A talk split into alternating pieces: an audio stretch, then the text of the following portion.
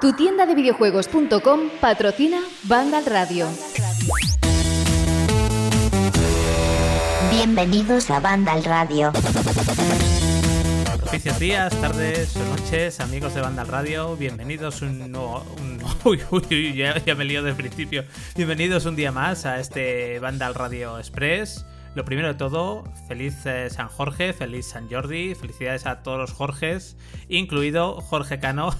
buenas Jorge, felicidades. Hola, muy buenas y felicidades a ti porque también es eh, festivo en León, ¿no? Bueno, así que no, entre, no, no, entremos en polémica, no entremos en polémica. Pero bueno, No- que es un día es un día muy especial porque es el día del libro. Sí, eso sí, eh, eso sí. Y se celebra también San Jorge en, en Aragón, San Jordi en Cataluña, así que es un día muy chulo. A mí es un día que me gusta mucho. Eh, tú, fíjate, tú fíjate, me hace más ilusión a mí siempre, de toda la vida, que me feliciten el santo a que me feliciten el cumpleaños. Porque, joder, me parece como muy guay, ¿no? Que el día del libro y la festividad de San Jordi también, todo lo que representa, no sé, me parece un día muy chulo. Y el cumpleaños no me dice nada porque es un día random en el que naciste.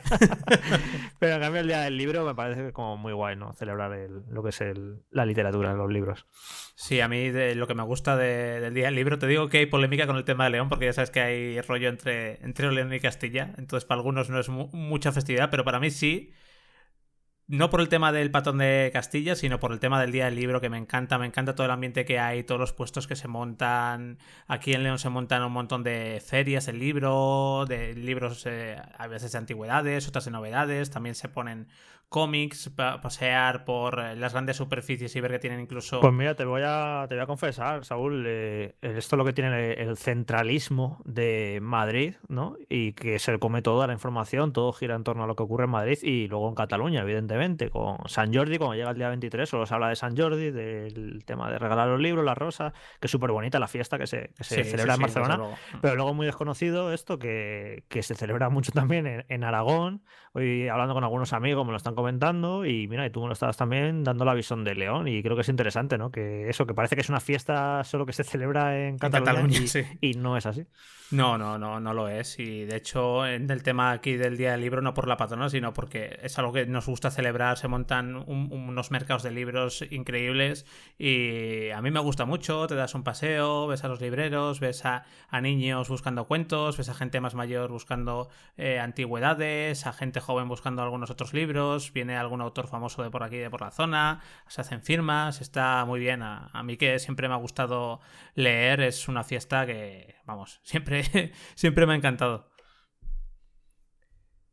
Y bueno, aquí por Madrid a mí me gusta mucho lo que es la Feria del Libro, tradicional en el Retiro, que también que me parece muy bonita, todos los años me paso, me encanta el ambiente, pero este año pues eh, no, va a este poder año- ser. Y nada, han dicho que bueno, que, que, la van a intentar hacer la Feria del Libro en septiembre, así que ojalá que se pueda por, por lo que significaría eso. Sí, sí, ojalá porque me da a mí que aún así grandes festividades este año lo tenemos complicados aquí. De hecho, precisamente las fiestas de León son en junio y ya han dicho que Nanay del Peluquín, que hace fiestas de León en junio nada. Es lógico, yo ahora ya con salir un poquito me, conformo so- solo con que me dejen salir a hacer un poco de deporte o caminar un poco. Pero bueno, vamos a dejarnos de temas tristes, vamos a enfocarnos en el tema de, de los videojuegos. Y hoy me voy a autopresentar a mí mismo porque Jorge está jugando al XCOM eh, Chimera Squad, un XCOM que se presentó hace unos 10 días, por sorpresa. Eh, lo presentó 2K, sale a precio reducido, está ahora mismo de oferta en Steam por 10 euros, a la venta mañana. El precio normal es 20, pero bueno, el precio de lanzamiento van a ser 10 euros, así que si os gusta la estrategia aprovechad. Y bueno, ha sido bastante sorprendente este, esta especie de... No es spin-off porque es el mismo... Es eh, estrategia por turno, se basa en el mismo universo de XCOM. Lo único que se basa en el futuro, cinco años después de que empiece. O sea, de que empiece, no, del final de XCOM 2. Los alienígenas perdieron la guerra. Los mandamases de los alienígenas se piraron, dejaron unos cuantos eh, compañeros atrás. Y estos compañeros alienígenas eh, que han quedado aquí desterrados ahora, pues unen fuerzas con los humanos para intentar crear una nueva civilización, pues en el que haya, en la que haya paz, amistad, de besitos y todas estas cosas típicas a nivel argumental. La cuestión es que, evidentemente, siempre hay gente que le gusta la guerra, siempre hay gente que, hay racismo, que, o que, le puedo diversas formas. Y nosotros somos un grupo de operaciones especiales que llegamos a una ciudad que se llama Ciudad 31 y que tenemos que intentar eh, derrotar a los grupos terroristas que hay en Ciudad 31 y que quieren que todo vuelva otra vez a ser un entorno bélico, a pelearnos con los alienígenas, los alienígenas con los humanos, los humanos con los alienígenas. Y esa es la cuadratura un poco a nivel argumental sin soltar más spoilers y demás. Por lo demás, ¿qué tenemos? Pues un XCON bastante ameno, bastante divertido, que además yo creo, Jorge, que es un XCON que sirve un poco como base de pruebas para el futuro de la saga, para ver cómo pueden relanzar o sacar nuevos conceptos dentro de la estrategia por turnos y añade unas cuantas mecánicas que funcionan muy bien a nivel jugable y que yo creo que de cara a un eh, futuro XCON 3 eh, pueden funcionar. Lo primero que quiero dejar claro es que es un proyecto bastante más humilde que otros XCON, tanto en duración que será que torna en unas 12, 16 horas, como depende de, lo bien que juguéis y demás, y de la dificultad, como siempre. Y, pero bueno, se nota que es un proyecto más humilde, tanto a nivel gráfico, casi no se ha evolucionado nada desde XCON 2, tampoco hay cinemáticas, se sustituye por unas imágenes con poco movimiento dibujadas con un apartado artístico que sí que está bastante bien y luego a nivel jugable tenéis lo mismo que es el XCON 2 o el XCON normal, la típica estrategia por turnos, eh, tienes las unidades, las unidades tienen unas eh, determinadas acciones que pueden hacer en cada turno, cuando las gastas las, eh, se pasa al siguiente. Lo que pasa es que añaden algunas cositas. Lo primero que añaden, como os he dicho, manejamos a un grupo de operaciones especiales para mantener el orden en Ciudad 31. Entonces normalmente lo que casi todas las misiones son eh, te llaman a la central de policía y tú vas a un punto en el que está, está pasando algo. Han secuestrado a alguien, está, se sabe que hay explosivos, lo que sea. Imaginaos que somos los GEO o los SWAT de esta ciudad 31. Entonces, para entrar al campo de batalla, para entrar al mapa, lo primero que el juego nos hace es lo que se llama un modo de entrada que nos permite entrar por diferentes puntos. Por ejemplo, eh, vamos a entrar a un almacén y podemos entrar por la puerta principal, podemos usar unos explosivos para entrar por una de por uno de los laterales o incluso podemos si tiene una vidriera encima en el techo podemos asaltar eh, este almacén desde arriba. Esto es un poco Saúl me recuerda a Rainbow Six no el hecho de al inicio de la misión eh, planificar por dónde vas a entrar no que condiciona ya todo lo que va a ocurrir después. Sí la cuestión es que aquí el, propio juego te da tres puntos o dos puntos diferentes para entrar. No tienes, no vas tú explorando el mapa por fuera y vas escogiendo tú lo que es eh, cuando vas a entrar a una localización. Te pone eh, puerta principal y, por ejemplo, vamos a poner dos sencillas: puerta principal y techo con cristal. Y te sale eh, las ventajas y los inconvenientes que tienen cada una. Y luego también puedes escoger si divides a tus fuerzas o no. Puedes precisar, puedes perfectamente coger y mandar a los equipos son de cuatro de cuatro soldados y puedes mandar a dos por la puerta principal y dos por el techo o hay ocasiones en las que una apertura una forma de entrar solo es para una persona y puedes mandar a una por ahí y al resto del grupo por la puerta principal. Y luego ya cada uno escoge si quiere mantener a la fuerza toda unidita o si quiere intentar flanquear por varios puntos y demás. La cuestión es que tienes unas ventajas y unos, inconvenientes cuando entras y que si entras bien, pues puedes tener a tropas enemigas que se sorprenden y que no actúan durante un turno, tienes siempre un disparo de oportunidad que puedes intentar eh, matar a los enemigos más poderosos o algunos enemigos con esto. Y es bastante interesante, a mí me ha gustado todo este tema de la entrada. No sé bien cómo se aplicaría a un XCON normal en el que la variedad de situaciones es mayor, pero se puede aplicar perfectamente a ciertos mapas de un futuro XCOM 3, a otros no, pero es una mecánica que yo creo que funciona bastante bien. Todo lo que sea dar posibilidades tampoco es algo demasiado complejo, porque XCOM ya de por sí es un juego complejo, pero esto no tiene una complejidad bárbara, se domina enseguida, y yo creo que esto casa bastante bien con, con la fórmula. Luego, Jorge, hay otra mecánica a nivel jugable que es interesante, que hasta ahora en los XCON eh, se actuaba de la siguiente forma.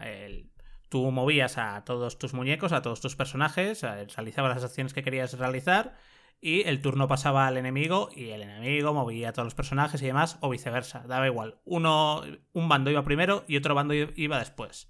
Ahora no, ahora se intercalan los turnos al principio de la ronda te marcan cómo van a ir eh, los turnos. Si tienes a tu soldado uno primero, luego tiene el enemigo otro, otro soldado que tenga él y se van intercalando. Eh, actúas tú, actúa él, actúas tú, actúa él, hasta acabar todo el turno. Son como rondas. Saúl, depende, puede depender de que tenga, o sea, que haya determinados personajes que sean más rápidos, entonces se sitúan antes sus turnos.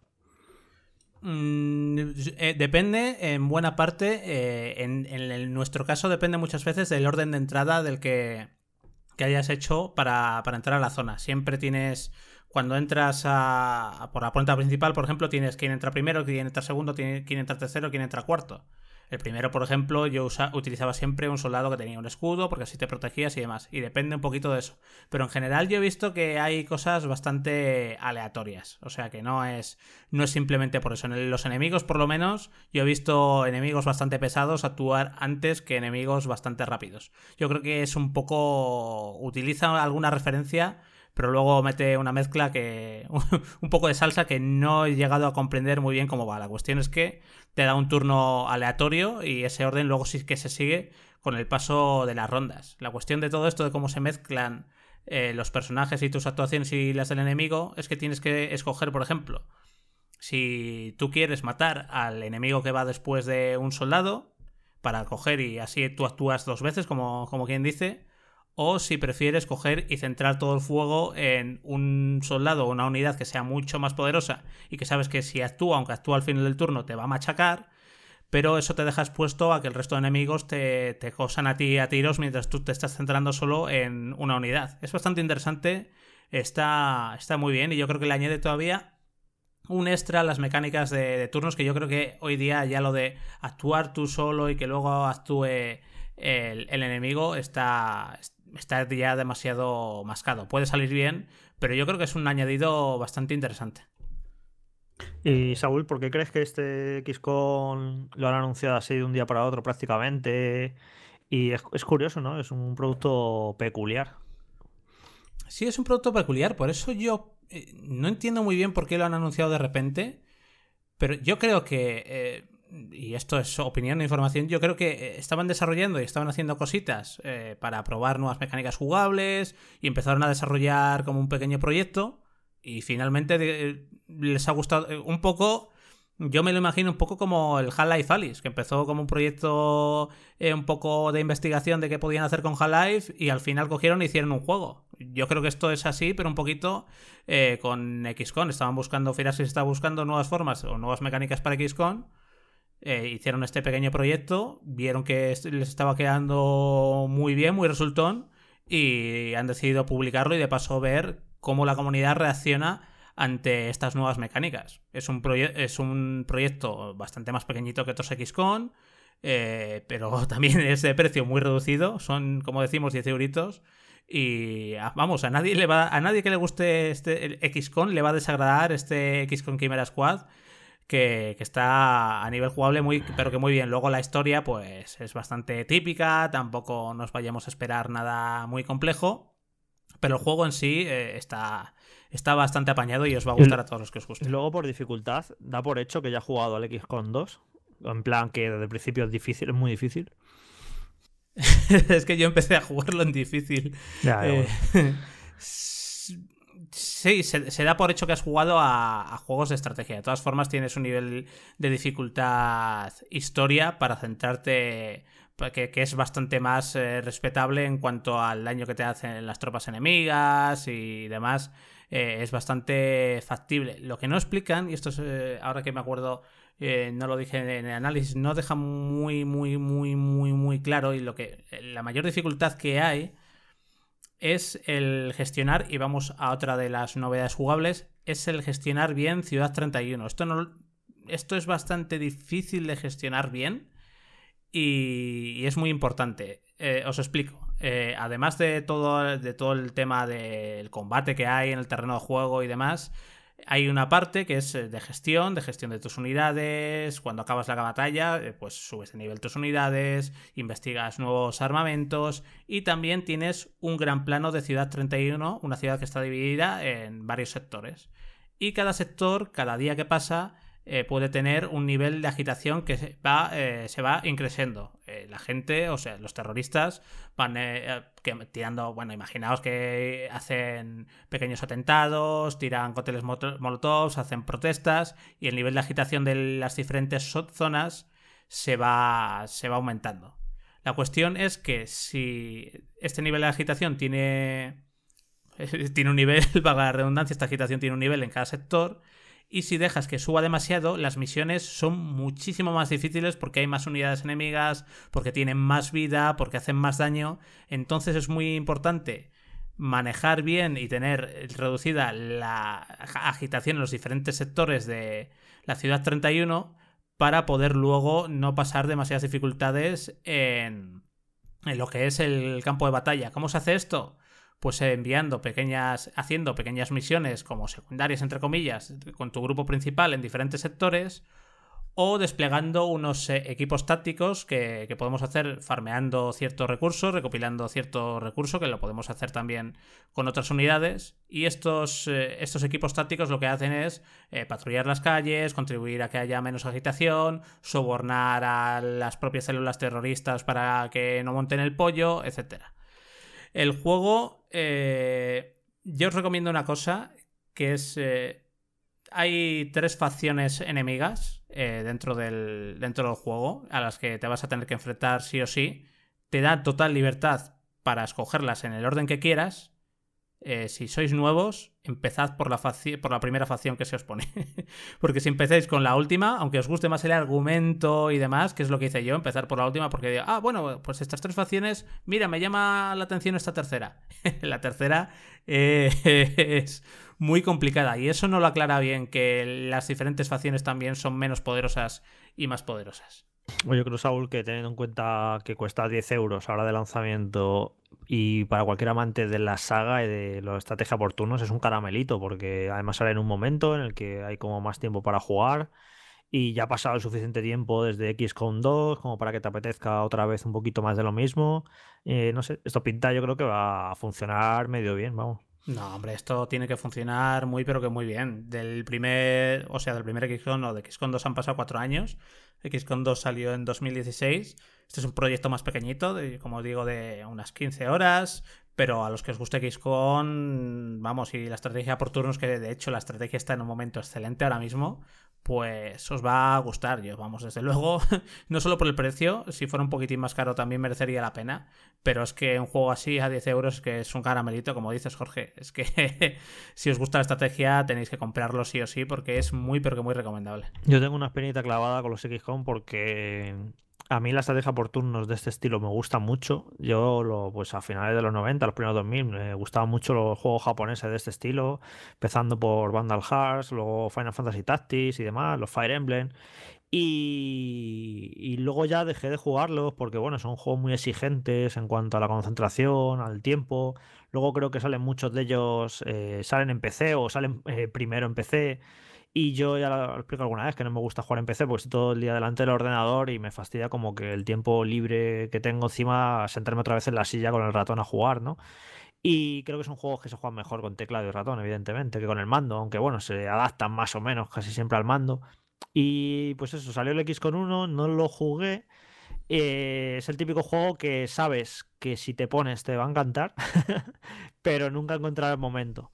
Y luego salió el XCOM 2, que claro, como no juego al 1, el 2, más complejo, no sé qué, me da pereza y al final tengo una, una experiencia muy clavada, macho. Tanto con el XCOM 1 como con el XCOM 2, porque son dos juegos que estoy seguro que si me pongo y con tiempo y con ganas, sé que me van a gustar segurísimo. Lo que pasa que, bueno, pues a veces no encuentras un momento para, para determinados juegos y esto, ese tipo de juego, la verdad es que es bastante exigente. No es en plan, me tumbo aquí en la cama de cualquier manera y me echo una pachanguita, sino que son juegos que, te exigen un poquito de, jugar, de jugar en serio. En general, los juegos de estrategia son juegos que son muy agradecidos porque puedes estar a mí me gusta mucho porque puedes estar tranquilamente con tu té o con una tacita con un colocado caliente tranquilamente en la bata, fumando una pipa y, jugando en casa tranquilamente, pero sí, a nivel de, de, coco son muy exigentes. Lo que me pasa con XCON y lo que me da mucha rabia, y me ocurre también con este, Jorge, es lo exagerado que necesita de porcentaje de acierto para, para, acertar un tiro necesitas tener un porcentaje altísimo. A mí me hace mucha gracia por los memes que se generan con esto. Me hace muchísima gracia. pues este, este, este XCON es igual. Yo, eh, de hecho, para mí es lo más criticable del XCON Gamer Squad. No es que sea un proyecto más humilde, que a nivel técnico es, es bastante simple, pero bueno, es un juego de 10 euros y vamos, a nivel jugable lo compensa. De hecho, lo que más me, frustra del juego es que una vez más, como no tengas un 75-80% de posibilidades de acertar, eh, tienes. Eh, vas a fallar el tiro casi seguro. Y yo no entiendo por qué Firaxis a día de hoy todavía no corrige eso. No lo entiendo. No sé si es cabezonería, si es que ya lo, hacen ya por los memes. Si no lo corrigen es porque les gusta o lo consideran una entidad del juego y creen que está bien así. eso tendrá su porqué. Ya, ya, ya, pero para mí es lo más frustrante de todo el juego, que por lo demás es a nivel jugable, a nivel de todo, es un juego muy redondo y muy apetecible y es una sorpresa muy, pero que muy agradable para este tiempo confinados y para este 2020 que está siendo un año con, con bastante bastantes proyectos sorprendentes. Pues sí, bueno, pues además es eso, yo miro el calendario de lanzamientos de mayo y que tampoco va a salir gran cosa. Así que, bueno, pues mira, es una muy buena, muy buena opción. A mí, Saúl, me está decepcionando un poco de esta primera mitad del año, porque bueno, yo entiendo que los AAA, que se retrasaran varios, Cyberpunk, bla, bla, no sé qué, por unas cosas o por otras. Esto cabe, es dentro, está dentro de lo esperado, pero me decepcionaba un poco los indies, porque casi siempre, si os fijáis en los años, los indies suelen salir al principio. Los mejores indies del año salen en enero, febrero, marzo, antes de que empiece a llegar la tralla de los AAA. Salen algunos de los mejores indies que luego están en las listas de los mejores juegos del año al final. Y este año, eh, a mí me falta que los indies hayan dado el do de pecho y hayan salido más juegos interesantes pequeñitos. Yo los estoy echando en falta porque ¿cuándo, van a querer salir? Van a salir en septiembre, octubre, cuando salgan 50.000 juegos importantes, salgan las nuevas consolas. Y ahora que no tenemos casi nada ahora mismo, que no están saliendo grandes lanzamientos eh, así, en esta semana y sobre todo mirando el calendario en mayo, pues me falta un poquito que, salgan ahí más indies interesantes o juegos medianos. Pero bueno, que no sé, está un poco rara la cosa este año en cuanto al ritmo de lanzamientos. Y la semana que viene sí que tenemos alguno por ahí, alguna cosita por ahí interesante de que hablar. Hombre, es raro con la cantidad de juegos que salen, es raro que al menos todas las semanas no haya algún un par de juegos que te interesen por un motivo u otro. Es raro, ¿eh? Pero bueno, a mí me va, la marcha y, me gusta que salgan más juegos. Sí, a mí desde luego el, el que sí que me ha dado más bajona por, el retraso, más que de Last of Us 2 incluso que se veía venir y lo entiendo más porque es un juego súper grande y como, que es un juego al que puedes esperar, pero por ejemplo que se retrasara Wasteland 3, que sí que no es un estudio grande, tampoco es un AAA, es un juego bastante concreto para amantes de rol de un estudio no pequeño, tampoco se puede decir que sea pequeño, pero, vamos. Sí, es que de hecho es un juego que creo que se retrasó el año pasado ya. O sea, que, te daba la sensación ¿no? de que podían tener muy avanzados.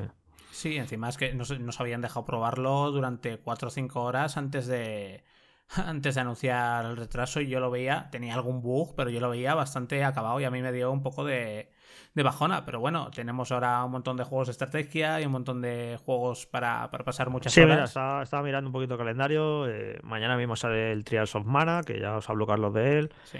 Eh, sale Gears Tactics la semana que viene, que pinta bastante bien. Ya haremos aquí el análisis. Eh, sale este Sakura Wars, que es una japonesada, pero que se ha dignado Sega a traducir en español. Y yo creo que simplemente por ese gesto ya vamos a estar un poquito pendientes a ver qué tal está. El día 30, por cierto, que se olvida, sale Legends of Runeterra que es un poco como la, versión final, ¿no? El lanzamiento por todo lo alto, que bueno, que habrá que prestarle la atención que se merece a un juego tan importante como este de, Riot. Ese mismo día sale el, Street, el Streets of Rage 4, que a mí me apetece una barbaridad porque soy súper fan de los juegos de Mega Drive. Así que bueno, que eso, que, hay cositas. A mí sí que me miro, miro el calendario en mayo y sí que, uff, se me, me, da un poco bajón, así que veo. Sí, lo estaba, lo, estaba, mirando yo ahora mismo y, yo... casi, casi el, el Xenoblade Chronicles, el Definitive Edition, casi es lo, lo, más esperado y eso que es una, una, remasterización. Yo espero que al menos en mayo, si como no salen muchos juegos, sí que lo compense por el lado de los anuncios y las presentaciones y que presente las nuevas consolas y que anuncien los nuevos juegos y bueno, estaremos entretenidos con eso. Al menos tendremos eso. Sí, sí, sí, esperemos que así sea, yo creo que sí. Que mayo, sí, vamos, cuando. Cuando. cuando se escuchan tantos rumores de presentaciones en mayo y tal, yo creo que ya son muchas fuentes, ya es muchas vertientes diferentes de la información de que hay presentaciones en mayo. Es totalmente lógico, así que a ver si nos anima mayo esas presentaciones, a ver si sale también alguna sorpresita, porque cada vez hay más juegos de, de estos, Jorge, sobre todo proyectos eh, más pequeños o medianos que dicen, hey, hola, aquí estoy, salgo esta semana.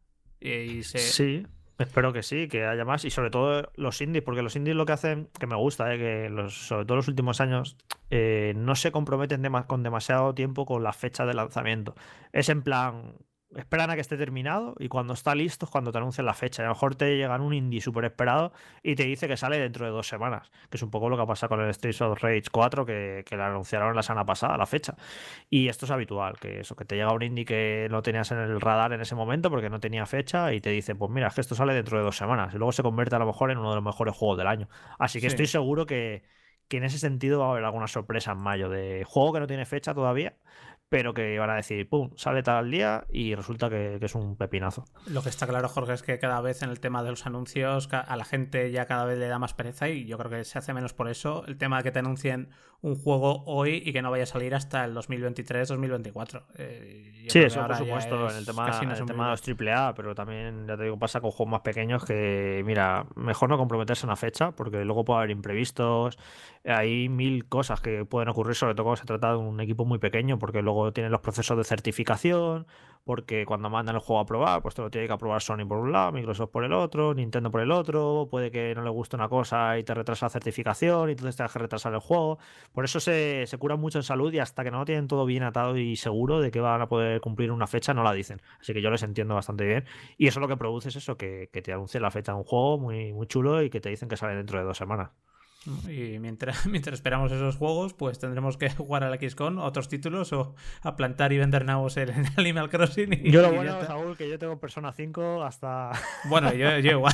yo igual tengo estoy tomando con calma, ¿sabes? Como poquito a poco. Y yo creo que tengo juego hasta agosto. No, no, tenemos, tenemos, tenemos juego ahí hasta, hasta agosto. Bueno, Jorge, muchas gracias por estar aquí. Y nada, eh, recordad que mañana tendréis el Vandal Radio canónico normal ahí con un montón de terahoras de duración. Hasta luego. Chao. Tu tienda de videojuegos.com patrocina Vandal Radio. Vandal Radio.